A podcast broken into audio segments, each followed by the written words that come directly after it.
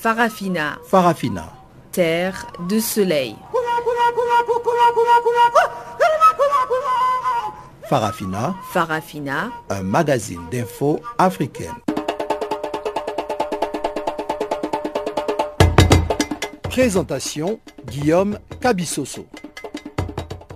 Bonjour à tous et bienvenue sur Canal Afrique, la voix de la renaissance africaine qui émet d'Auckland Park en Afrique du Sud dans la bande de 19 mètres. Ibrahim Ravelino assure la mise en œuvre de cette édition de Farafina dont voici sans plus tarder les sommaires. Une religieuse colombienne kidnappée ce mercredi dans le sud du Mali. Aucune revendication pour le moment. Les militaires ivoiriens maintiennent la pression sur le gouvernement. De nouveaux coups de feu ont été entendus ce mercredi matin dans la petite ville d'Adiaké. Niet à la main tendue d'Ali Bongo, le camp Jamping confirme sa non-participation au dialogue national voulu par le pouvoir gabonais. Tels sont là les principaux titres que nous allons développer dans quelques instants. Retrouvons d'abord Pamela Kumba qui vient de faire son entrée dans ces studios pour nous présenter le bulletin d'information. Bonjour Pamela.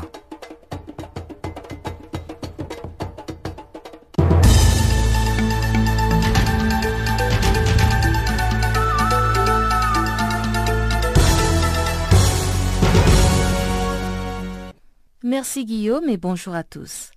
L'élection présidentielle de la Somalie est entrée dans un deuxième tour ce mercredi alors que le nombre de candidats est passé de 21 à 3 avec le retrait du candidat Omar Abdirachid Sharmak.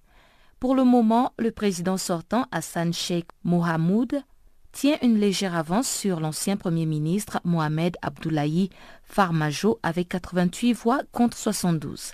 L'ancien président Sharif Sheikh Ahmed est troisième avec 49 voix et le Premier ministre Omar Abdirachid Sharmark a été éliminé avec 37 votes. La Somalie, pays de la Corne de l'Afrique, essaie de mettre sur pied son premier gouvernement central qui sera pleinement fonctionnel. En effet, depuis un quart de siècle, le pays est victime des années de conflits menés par les chefs de guerre et d'attaques d'extrémistes d'Al-Shabaab, ainsi que la famine qui touche au moins 12 millions de personnes. Les craintes des attaques d'Al-Shabaab limitaient l'élection aux législateurs au lieu de la population dans son ensemble. Le vote se poursuit, diffusé en ligne. Un peu plus d'un an après l'élection du président Rochemark Christian Caboret au Burkina Faso, l'opposition dénonce le bilan chaotique sur de nombreux plans. Lors d'une conférence de presse mardi à Ouagadougou, la capitale burkinabé, le chef de file de l'opposition politique, Zéphirin Diabré, a présenté un mémorandum brossant un sombre tableau de la première année du pouvoir du président du Burkina Faso, Rochemark Christian Kaboré. C'est une année perdue pour le Burkina Faso, a déclaré Zéphirin Diabré, qui a ajouté qu'en un an, les Burkinabés ont été les témoins médusés d'hésitation et de tâtonnement au sommet de l'État, d'un pilotage à vue, d'imprécision dans les moments cruciaux, de nomination de complaisance et d'un effacement complet sur la scène internationale. L'opposant Bonou Daba Dabiré du Congrès pour la démocratie et le progrès, l'ex-parti au pouvoir, a aussi de nouveau exprimé ses inquiétudes sur un éventuel nouveau soulèvement populaire. Même son de cloche du côté du premier vice-président de l'Assemblée nationale, Benewende Sankara. Les opposants burkinabés dans l'ensemble ont exprimé leur désolation face à ce qu'ils ont caractérisé de gestion pitoyable du gouvernement fait par un premier ministre par défaut soumis à un sabotage permanent de la part de son propre parti. Guinée-Bissau, le Premier ministre Umaro Sissoko remet en cause la médiation du président guinéen Alpha Condé. Il a accusé le médiateur dans la crise politique bissau-guinéenne de jouer un rôle négatif et de ne pas l'aimer personnellement. Umaru Sissoko a même indiqué qu'il pourrait demander son remplacement. À noter que la veille, le chef du gouvernement bissau-guinéen avait remis au président de l'Assemblée nationale, Cipriano Kazama, son programme de politique générale dont la date d'examen n'est pas encore connue. Le Parti africain pour l'indépendance de la Guinée et du Cap-Vert, au pouvoir, continue à bloquer les travaux du Parlement. La Guinée-Bissau traverse une crise politique depuis la destitution en août 2015 par le président José Mario Vaz de son premier ministre Domingos Simoes Pereira, le chef du PAIGC. En Gambie, la commission électorale indépendante a livré son calendrier pour les élections législatives et locales. Ces scrutins sont prévus respectivement pour le 6 et 12 avril courant.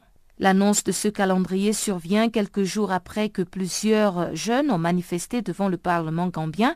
Ils réclamaient notamment la démission des députés et des élus locaux, reprochés d'avoir cautionné l'état d'urgence décrété par l'ex-président Yahya Jammeh deux jours avant l'expiration de son mandat. L'ex-parti au pouvoir, APRC, envisage de se présenter à ces deux élections législatives et locales, mais certains de ses potentiels candidats craignent de perdre. Et on termine au Mali, une religieuse colombienne a été kidnappée mardi soir à Karangasso, à 400 km de Bamako, la capitale, dans le sud du Mali. Selon des témoins, cinq assaillants ont enlevé la dame à son domicile avec une ambulance de la maison catholique pour laquelle elle travaille. Ils ont par la suite abandonné l'ambulance puis sont partis à bord de moto avec la religieuse colombienne. Cette information sur l'enlèvement a été confirmée par un élu de Koutiala et il a précisé que cette Colombienne était une religieuse franciscaine.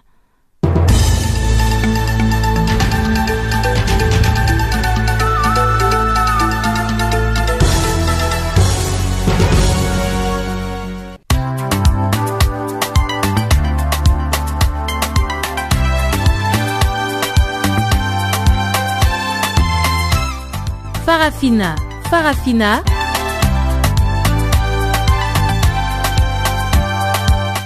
L'actualité panafricaine en français? Ah bon? Mais oui, c'est tous les jours de lundi à vendredi 16h GMT. Sur Channel Africa, la voix de la Renaissance africaine.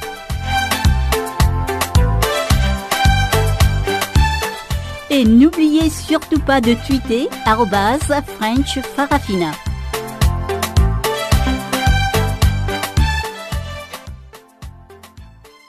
Pour ceux qui viennent de se joindre à nous, je rappelle que vous êtes à l'écoute de Canal Afrique dans son programme Farafina, le magazine des actualités africaines en langue française. Nous ouvrons donc ce magazine par le sud du Mali, plus précisément dans la localité de Koutiala, où une religieuse colombienne a été enlevée dans la nuit de mardi à mercredi par un groupe d'hommes armés. L'information a été confirmée par des autorités locales qui pointent déjà un doigt accusateur sur l'organisation terroriste ACMI au Maghreb islamique. Il reste cependant vrai qu'en l'absence de toute revendication, aucune piste n'est à privilégier par l'armée qui est à la poursuite des ravisseurs. Depuis Bamako, plus de précisions avec notre confrère Draman Aliou directeur à la maison de la presse du Mali. Euh, pour l'instant, il n'y a pas de nouveau. On a appris qu'hier, vers 2 h du matin, il y a un groupe, un groupe armé de 7, éléments qui ont enlevé une, une colombienne dans les environs de Koutchala, qui est à, à environ 370 km de Mimoko. Et quand ils, ont enlevé la, la religieuse, ils ont pris la, la direction du Burkina Faso. Et pour l'instant, les recherches des forces, forces de sécurité du Mali n'ont rien donné. C'est pour la première fois qu'on a fait un tel axe au sud du pays. Le conseil jusqu'à présent épargné par les, euh, terroristes, mais aujourd'hui, on ne sait plus où donner la tête parce que tout le Mali aujourd'hui est sous la menace. Est-ce que ces ravisseurs euh, ont pu revendiquer cet enlèvement? On connaît déjà qui sont-ils?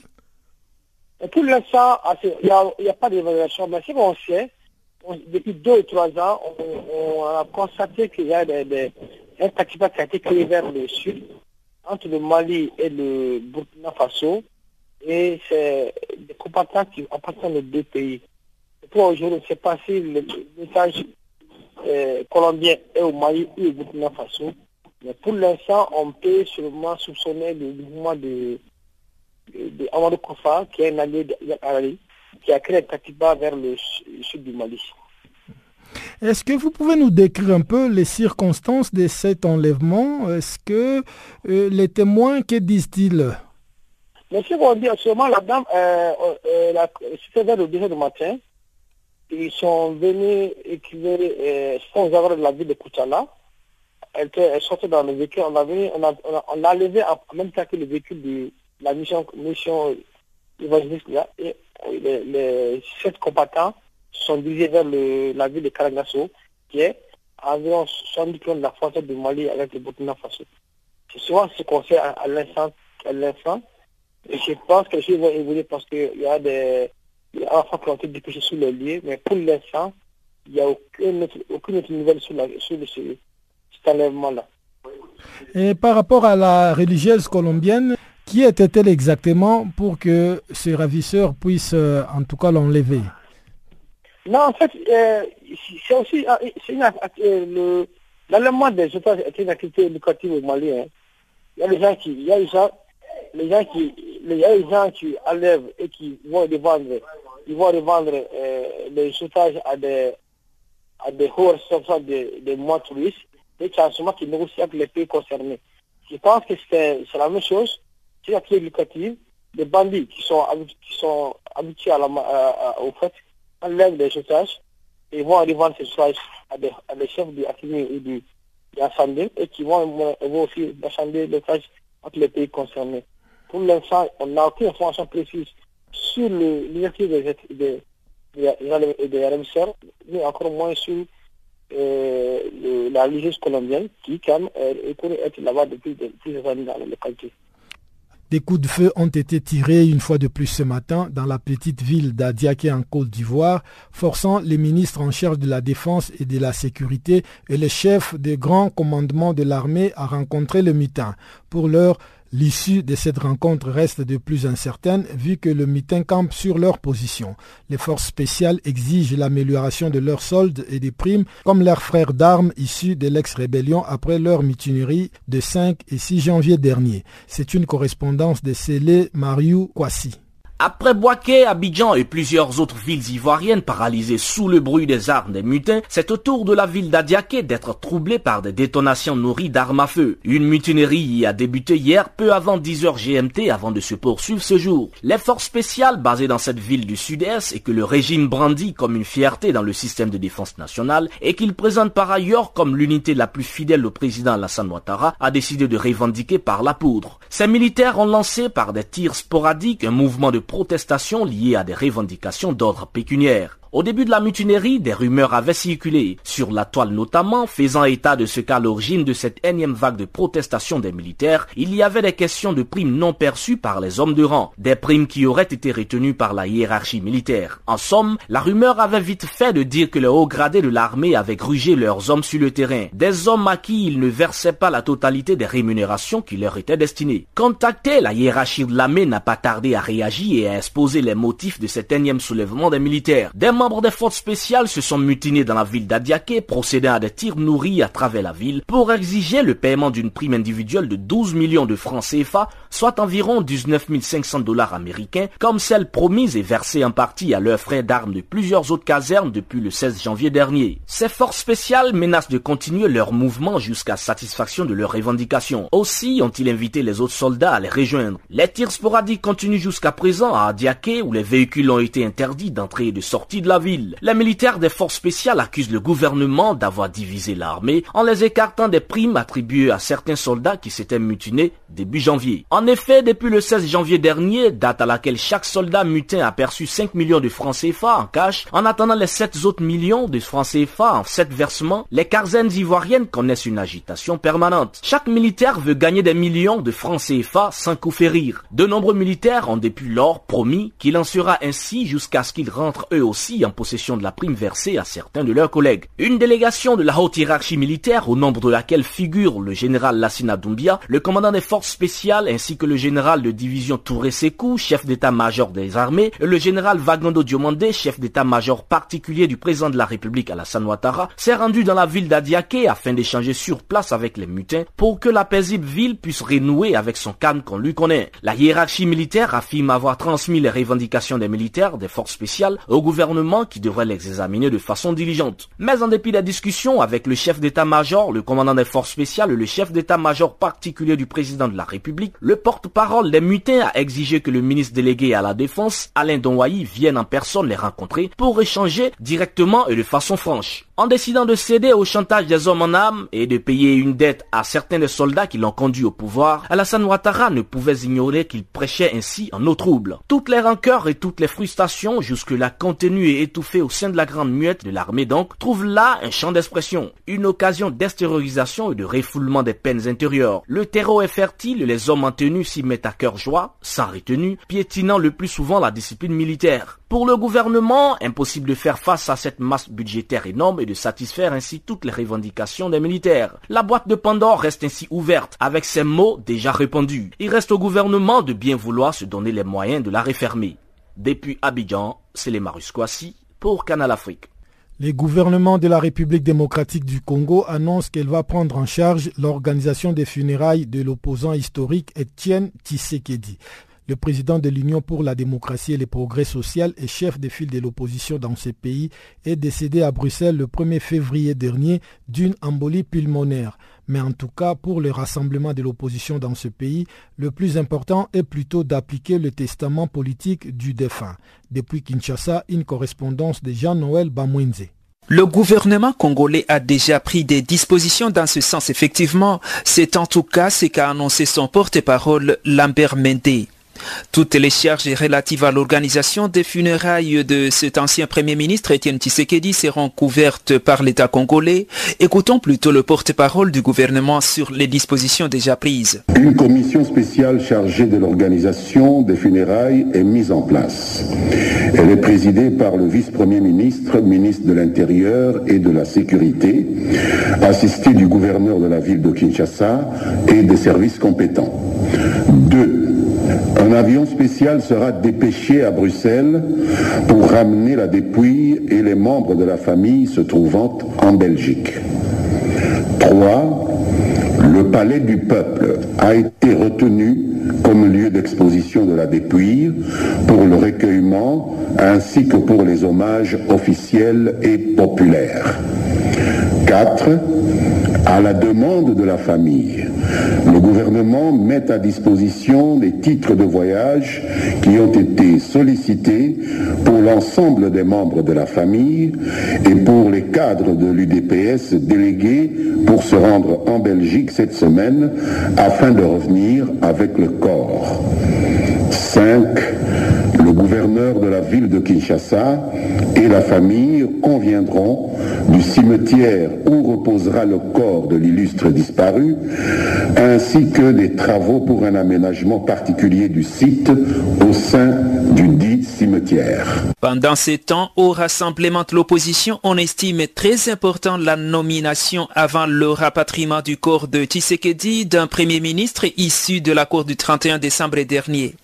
Il faut plutôt mettre en application le testament politique que ce président du rassemblement vient de laisser aux Congolais. C'est le plus important selon ce cadre du rassemblement, François Mwamba. Etienne Tshisekedi, je pense que là où il est aujourd'hui, le plus important, c'est que nous puissions prendre conscience de la nature réelle testament qu'il nous a laissé. Ces testaments comportent des points extrêmement positifs pour la nation. La deuxième chose, notre processus électoral est en panne. Il a fallu que euh, les Congolais puissent s'entendre sur la manière de pouvoir organiser le plus rapidement possible une présidentielle. Et nous avons dit en 12 mois. Mais que pour partir d'aujourd'hui jusqu'à ces 12 mois, il faut bien qu'il y ait un gouvernement. Ce gouvernement est un gouvernement inclusif, mais un gouvernement dirigé par un Premier ministre présenté par euh, le euh, Rassemblement. Voilà l'autre acquis extrêmement important de ce que nous avons pu obtenir grâce à Étienne Tshisekedi. Maintenant que nous allons l'enterrer, il faut terminer le job, comme on dit. Terminer le job signifie que nous devons maintenant passer de la théorie aux actes.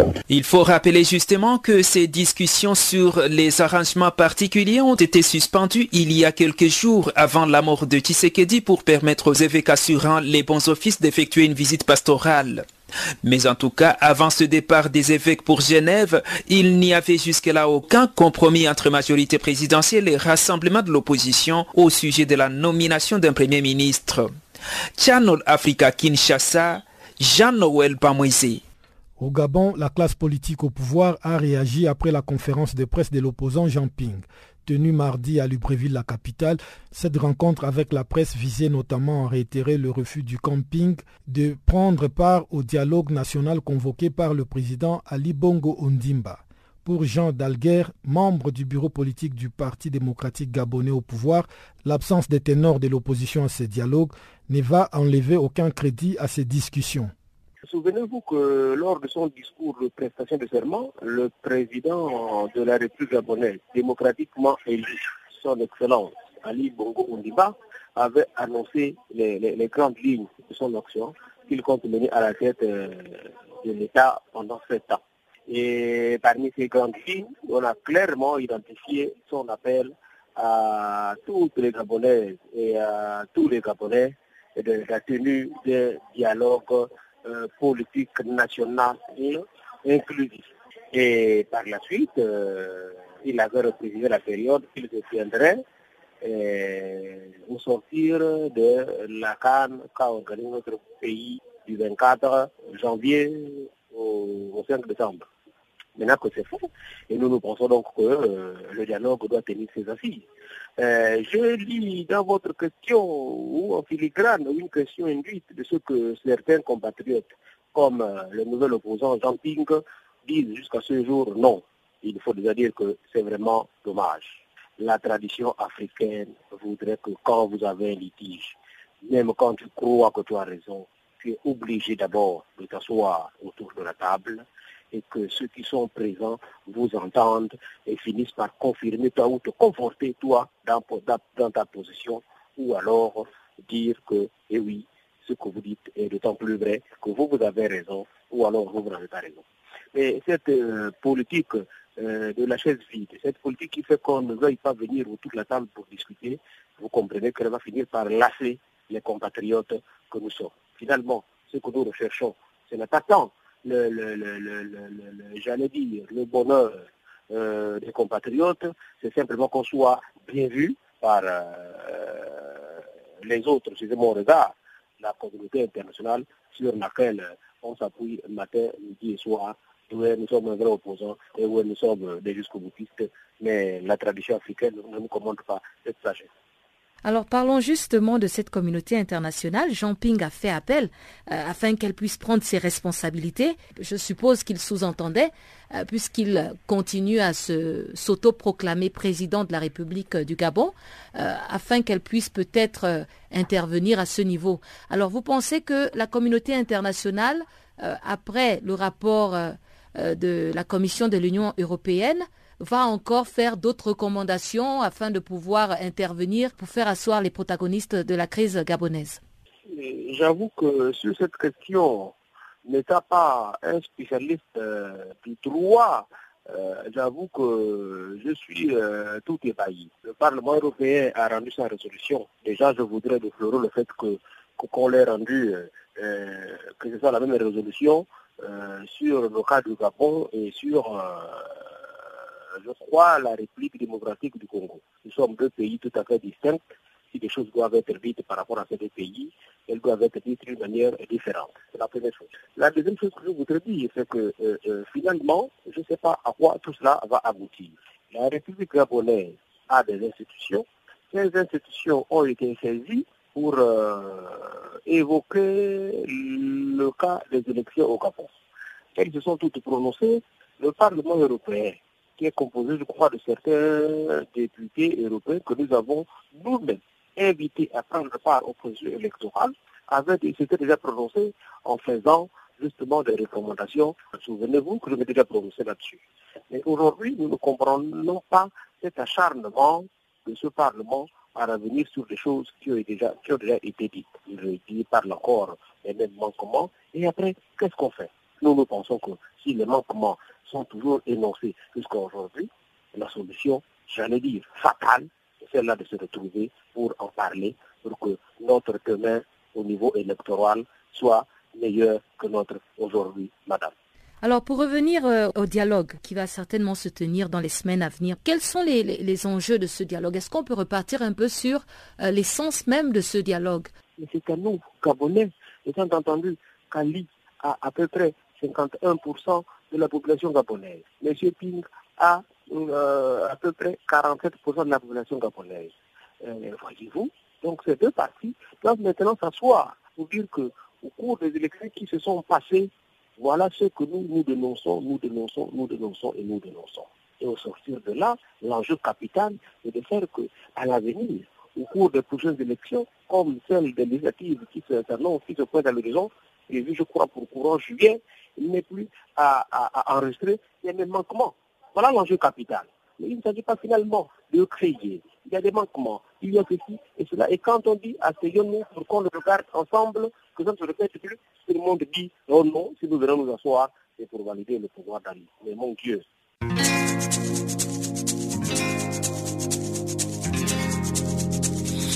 Vous écoutez Farafina, un programme en français sur Canal Afrique émettant de Johannesburg. Pour vos réactions à nos émissions, écrivez-nous soit à l'adresse électronique suivante farafina.channelafrica en un seul ou envoyez-nous un SMS au numéro qui suit 00 27 833 81 56 59.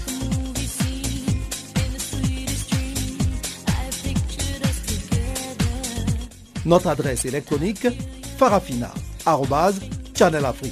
seul mot, ou par SMS 0027 833 81 56 59.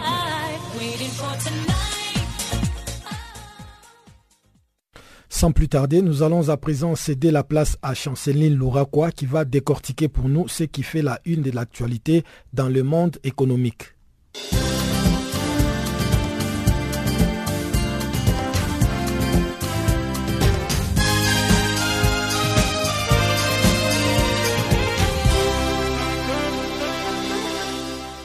Bonjour, chers auditeurs de Channel Africa. Le groupe Millicom annonce ce mercredi qu'il a conclu un accord avec les groupes Wari portant la cession d'Etigo Sénégal. En effet, le groupe Wari a déboursé 129 millions de dollars, dont un engagement sur passif de 110 millions de francs CFA. Le groupe Wari rachète Tigo et pose en opérateur global un concurrent sérieux de la Sonatel engagé aussi via la maison mère Orange dans une course contre la montre en décrochant des agréments lui permettant d'opérer comme une banque en France et en Afrique. Cette synergie entre Tigo et Wari donnera naissance à un opérateur global plus fort qui apportera encore plus d'innovation et des services intégrés pour la plus grande satisfaction des populations vivant au Sénégal. Wari est une plateforme digitale de services financiers, les leaders au Sénégal et est présente dans 60 pays. Les groupes Wari fournit des services à plus de 200 millions de clients à travers son réseau. Tigo est quant à lui une marque commerciale de Centel SE, une filiale du groupe Millicom International Cellulaire exploité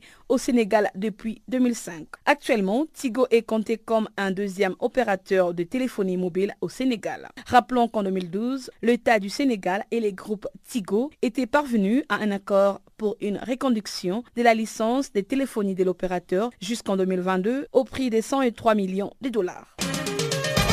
Les discussions de les éléments techniques de l'accord sur la zone continentale des libre-échange se poursuivent ce mercredi jusqu'au 10 février prochain à Kigali au Rwanda. Ces éléments techniques sont liés à chacun de ces domaines qui sont étudiés en deux phases, à savoir la première session comprend quatre domaines qui sont les commerces des services, le règle d'origine, les mesures sanitaires et phytosanitaires, les barrières non tarifaires et les obstacles techniques au commerce. Tandis que la deuxième session intègre trois domaines entre autres, les mesures correctives commerciales, les procédures douanières, la facilitation des échanges commerciaux, les affaires juridiques et institutionnelles. L'objectif de ces discussions est d'arriver au marché commun pour tous les pays de l'Afrique. Ces marchés communs est semblable à celui de la communauté des États de l'Afrique de l'Est, considérée comme une communauté économique régionale. En ce jour, l'Afrique dispose au total cinq communautés économiques régionales. Pendant cette rencontre, il s'agira en fait d'harmoniser les normes pour toutes les communautés économiques régionales qui sont à différentes au niveau d'intégration, compris entre le marché commun et la zone continentale de libre-échange. D'après une recommandation de chef d'État africain, le conseiller technique en chef de la zone continentale de libre-échange, Prudence Sebaizi, a précisé que le texte régissant le marché commun africain devront donc être finalisés avant la fin de cette année. Quant à lui, un sommet extraordinaire devra également être organisé dans les prochains jours sur cette question des signatures à de fin d'accélérer l'intégration du continent. Il a par la suite rappelé les six étapes successives d'intégration du continent africain qui sont constituer des économies, des communautés économiques régionales, établir des zones continentales de libre-échange, créer une union douanière continentale en 2019, créer un marché commun africain en 2022, créer une union monétaire et une communauté économique africaine comme dernière étape en 2018. Signalons que la communauté économique régionale de la communauté des États de l'Afrique de l'Est a déjà signé l'accord du marché commun qui signifie la libre circulation de biens, services et des facteurs de production qui sont les ressources humaines, le capital, enfin le travail. Les présidents de la Banque ouest africaine de développement, Christian Adoveland, et le directeur général de la Société nationale de l'électricité du Sénégal, Mohamedou Maktar Sissé, ont signé le mardi à Lomé un accord de prêt d'un montant de 25 milliards de francs CFA. Ces montants servira pour le financement partiel du projet des renforcements et des réaménagements des réseaux de distribution dans les régions de Dakar, Thié, Kaolac, Fatik, Saint-Louis et Tambacounda. Cet appui de la banque représente 82,3% du coût total du projet et contribuera à la fourniture régulière de l'énergie électrique par l'automatisation du réseau de distribution, l'élimination des lignes en antenne et le renforcement des réseaux. À noter que cet accord de prêt qui vient d'être signé porte les montants des interventions de la Banque ouest africaine de développement dans le secteur de l'énergie au Sénégal à 154,5 milliards de francs CFA, soit 22% de ses concours globaux dans les pays.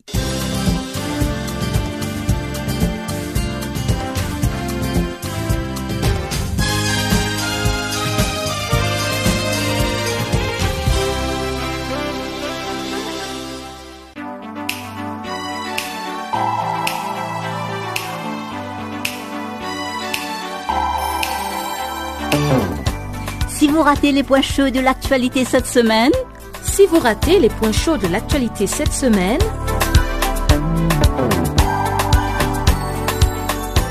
eh bien, sans plus tarder, suivez la revue des actualités de la semaine sur Channel Africa, la voix de la Renaissance africaine.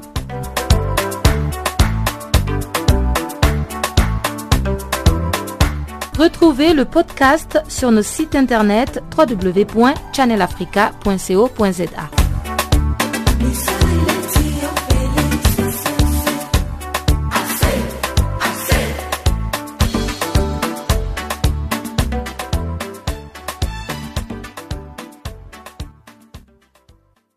Rendons-nous maintenant au Tchad où, après avoir annoncé les reports des élections législatives à une date ultérieure, le président Idriss Déby Itno vient de prolonger le mandat des honorables députés, une décision qui crée des remous au sein de la classe politique.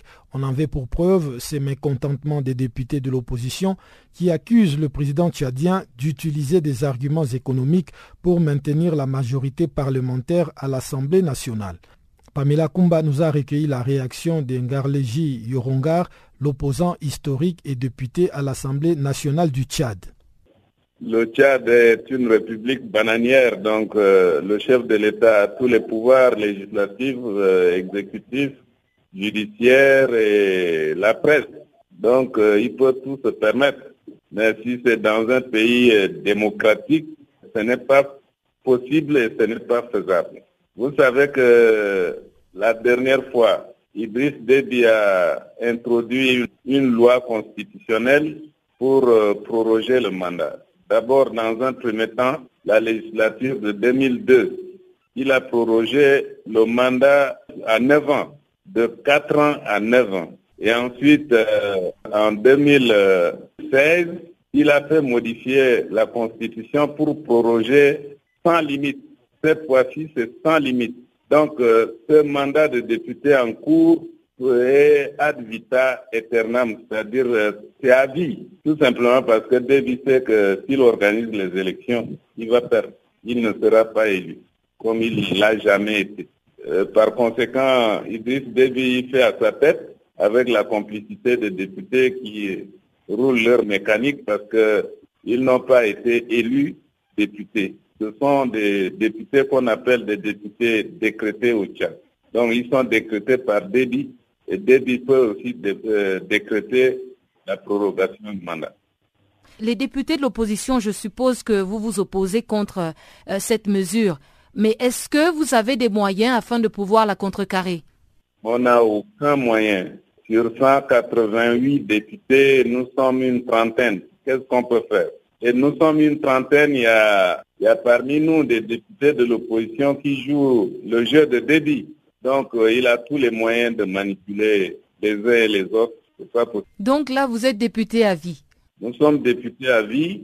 Euh, malgré nous, hein, malgré moi du moins, c'est malgré moi que je me suis opposé farouchement à la prolongation de deux mandats.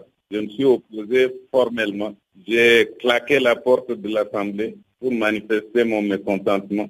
Mais les députés de l'opposition ont siégé pour voter ce qui entérine la prolongation de mandat. Et les gens de la majorité ont voté massivement pour. Donc, euh, Qu'est-ce que vous voulez que je fasse, madame? Pensez-vous que les caisses de l'État tchadien soient réellement vides? Pour vous dire tout simplement, madame, l'élection de Moussa Faki, qui n'est pas un candidat du Tchad, mais qui est un candidat de l'Algérie, a coûté plus d'une dizaine de milliards. Comment vous pourriez concevoir qu'un pays qui est en crise puisse dépenser plus de 10 milliards pour une élection? Donc, euh, la baisse du prix du pétrole est un prétexte. Moi, j'ai suggéré à Déby s'il peut faire rapatrier tout l'argent qu'il a fait placer dans les paradis fiscaux, tels qu'à Panama Paper et ailleurs, rapatrier cet argent-là, ça servirait largement à juguler la crise actuelle. Mais, hélas, il n'entend pas de cette oreille-là. Donc, ce sont les Tchadiens qui doivent payer un point, un trait, madame. Au Soudan du Sud, pendant ce temps, selon l'ONU, plus de 52 000 personnes ont fui durant le seul mois de janvier, la plupart vers l'Ouganda pour échapper aux incessants combats qui minent le plus jeune pays du monde et font planer des menaces de génocide. C'est un dossier de Chanceline Louraquois.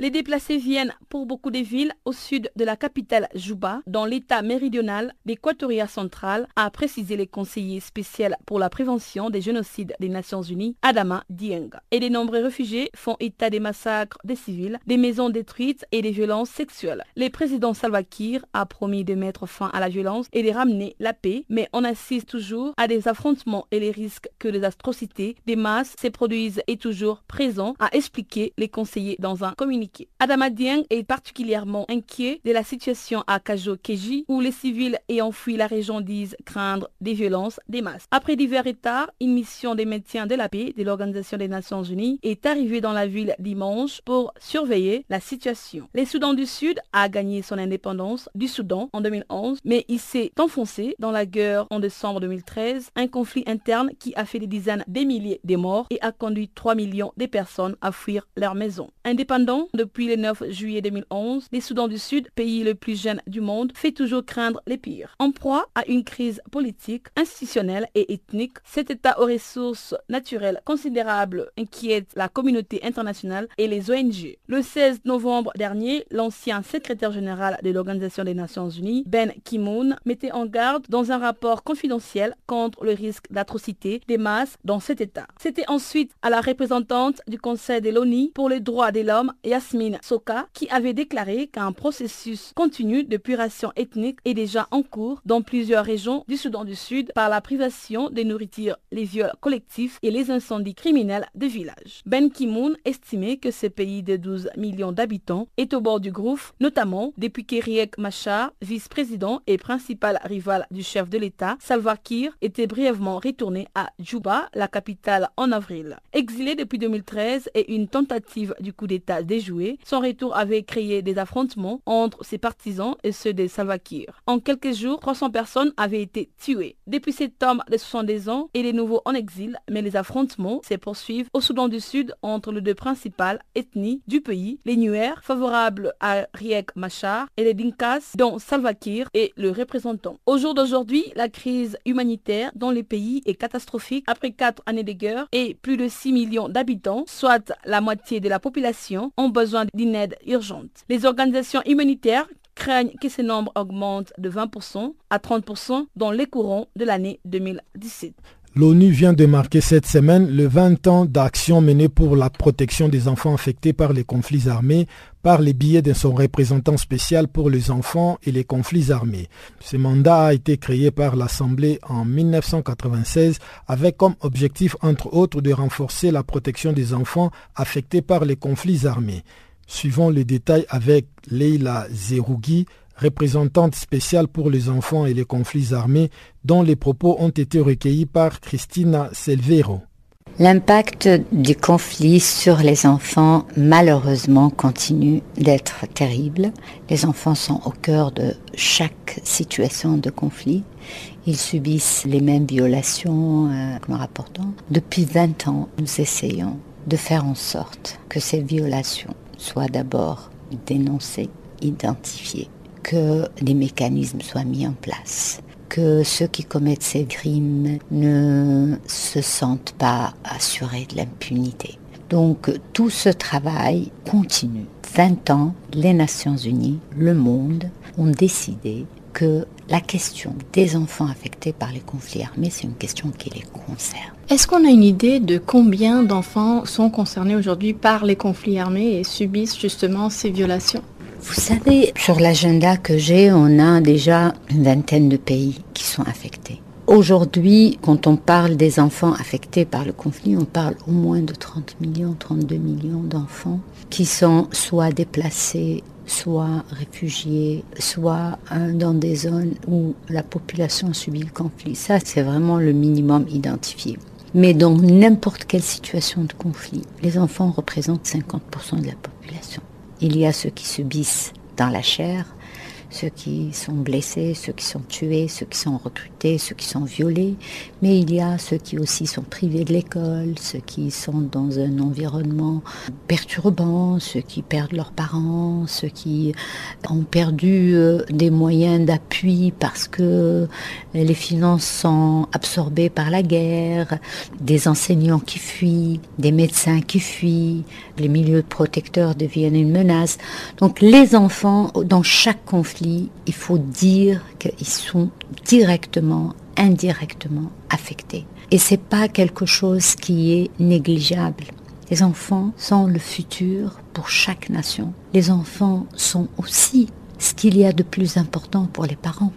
Et je pense que quand on parle des 20 ans de ce mandat, s'il y a 20 ans, l'Assemblée générale, c'est-à-dire l'ensemble des États qui composent les Nations unies, ont décidé unanimement qu'ils doivent avoir un mécanisme qui s'occupe spécialement des enfants et les conflits. Que le Conseil de sécurité vient en 98 débat, discussion, quel est le rôle du Conseil de sécurité sur cette question. L'année d'après, on décide que c'est une question qui est rattachée à l'agenda du Conseil de sécurité, c'est parce qu'on est conscient que les enfants dans le conflit armé, c'est une menace pour la stabilité, pour la paix, c'est une prolongation de la guerre. C'est dangereux de laisser faire et c'est pour ça qu'on a un mandat qui rapporte à l'Assemblée générale, au Conseil de sécurité, au Conseil des droits de l'homme, qu'on a un mécanisme subsidiaire dans le Conseil de sécurité, en plus de tous les autres mécanismes, en plus de l'UNICEF, les enfants dans les conflits, c'est une question qui préoccupe tout le monde parce que on ne peut pas concevoir la paix si on sacrifie les enfants. Alors 20 ans depuis la création de ce poste, depuis que l'Assemblée générale s'engage, puis ensuite le Conseil de sécurité,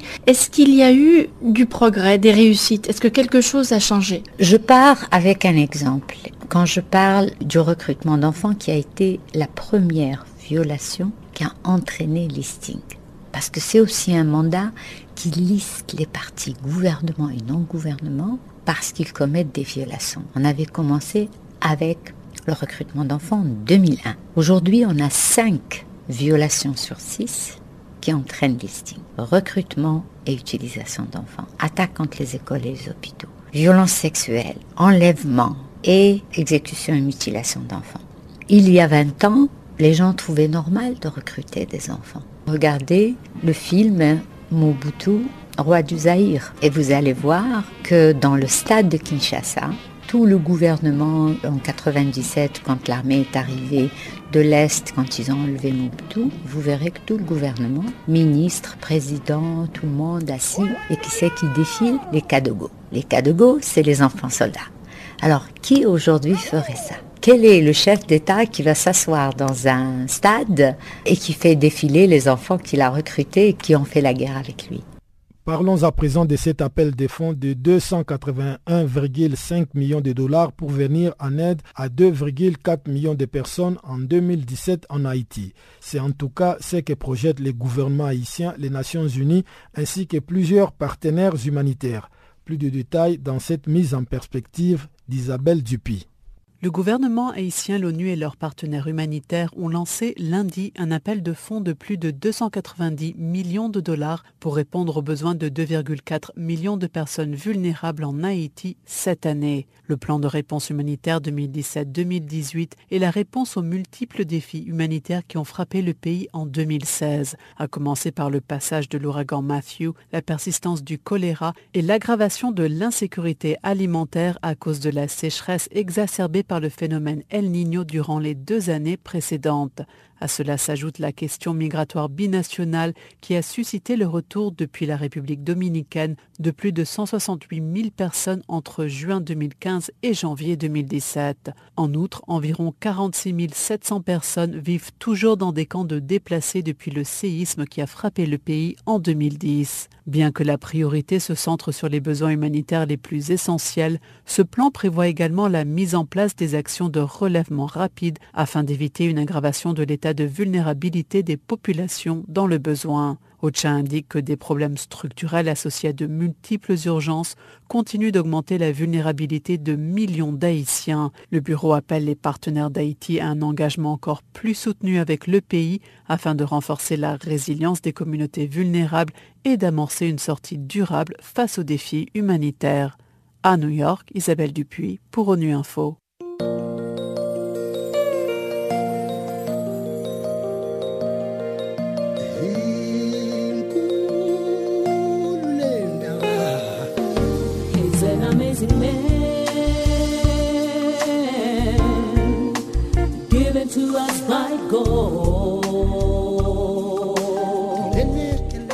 Channel Africa, la voix de la renaissance africaine.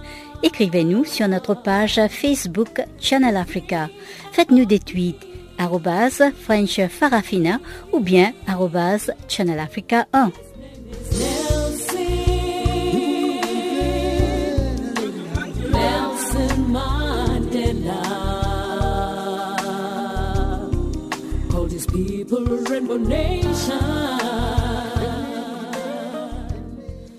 C'est dans le micro à Chanceline Louraquois qui va nous présenter cette fois-ci la page sportive de ce magazine des actualités.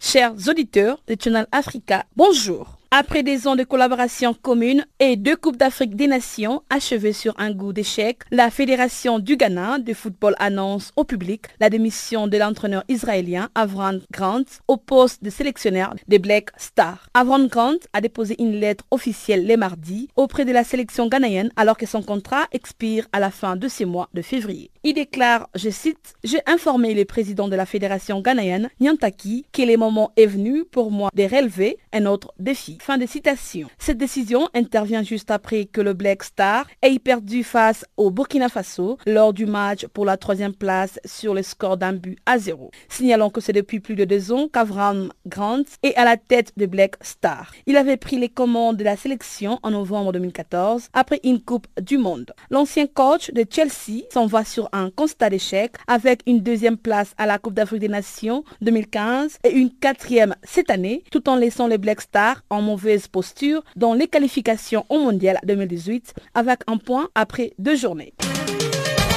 En marge de la finale de la Coupe d'Afrique des Nations 2017, la Confédération africaine de football a procédé le mardi au tirage au sort des éliminatoires du Chan Total 2018 qui se disputera au Kenya. La Côte d'Ivoire, qui a fini troisième au Rwanda en 2016, est exemptée du premier tour et aura pour adversaire à la seconde phase le Niger. Cette rencontre est prévue au mois d'août prochain. Notons que le championnat d'Afrique des Nations est réservé aux joueurs évoluant uniquement sur les continents dans l'impasse à Newcastle avec, trois petits matchs joués cette saison. L'international ivoirien Cheikh Tioté s'est engagé le mardi avec le club chinois de Beijing Entreprise, une équipe pékinoise de la deuxième division chinoise.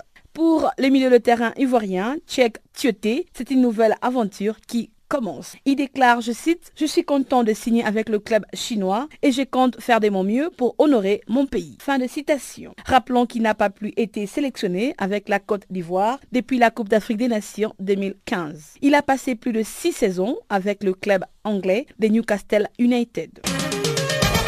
La Fédération internationale de football association a suspendu le mardi le président autoproclamé de la Fédération de football nigérien, Chris Giwa. À cet effet, le comité de discipline de la FIFA a décidé d'étendre la suspension de 5 ans de toute activité liée au football et quatre autres personnalités qui ont apporté leur soutien ont également été suspendues par l'instance.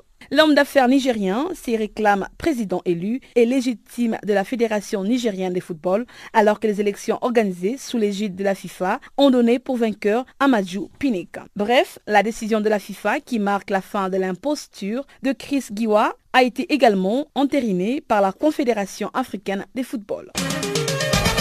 Après l'ère de fête lors de la Coupe d'Afrique des Nations 2017, les pharaons d'Égypte ont reçu le mardi un soutien du président Abdel Fattah al-Sisi. Le président Abdel Fattah al-Sisi et la presse locale ont applaudi l'équipe nationale à leur arrivée au Caire, en Égypte. Malgré la défaite de 2 buts à 1 face au Cameroun en finale de la Coupe d'Afrique des Nations de football. Pour le président Abdel Fattah, les pharaons doivent se féliciter pour les efforts fournis pendant la Cannes 2017 tenue au Gabon.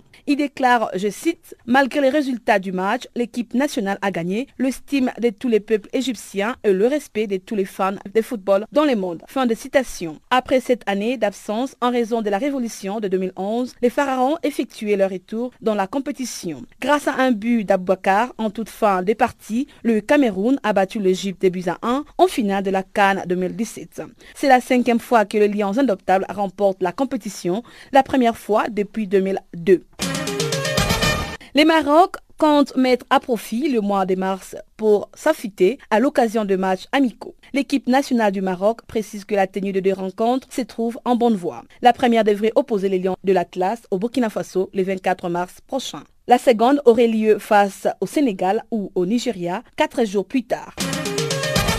Les footballeurs d'Ubril Sissé a décidé le mardi de mettre fin à sa carrière de football pour embrasser le métier des disques jockey. L'ancien attaquant de Liverpool a annoncé qu'il s'engage désormais à une transition exceptionnelle en voulant poursuivre une carrière de disques jockey. Il déclare, je cite, J'aimais être un footballeur. Jusqu'à présent, les ballons étaient toute ma vie. Fin de citation. Sissé a partagé publiquement son intention de se concentrer sur sa carrière en tant que DJ, producteur et expert. Ce footballeur ajoute qu'il aurait aimé continuer sa carrière. Pour rappel, Djibril Sissé a marqué 41 buts en matchs officiels internationaux. Il a joué pour Liverpool pendant trois ans à partir de 2004 avant de regagner l'Olympique de Marseille.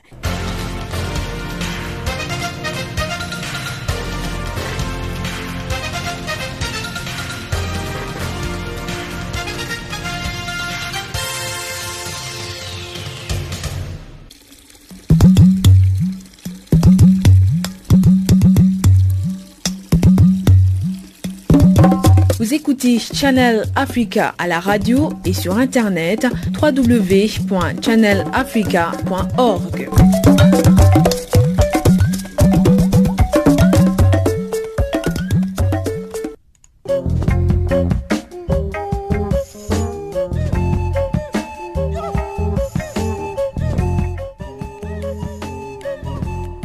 Ainsi s'achève, mesdames et messieurs, cette édition d'une magazine des actualités sur Canal Afrique. Avec vous, c'était Guillaume Cabissoso. Mesdames, Mesdemoiselles, Messieurs, merci de votre aimable fidélité. Le prochain rendez-vous est pris pour demain, même heure, même fréquence. Au revoir.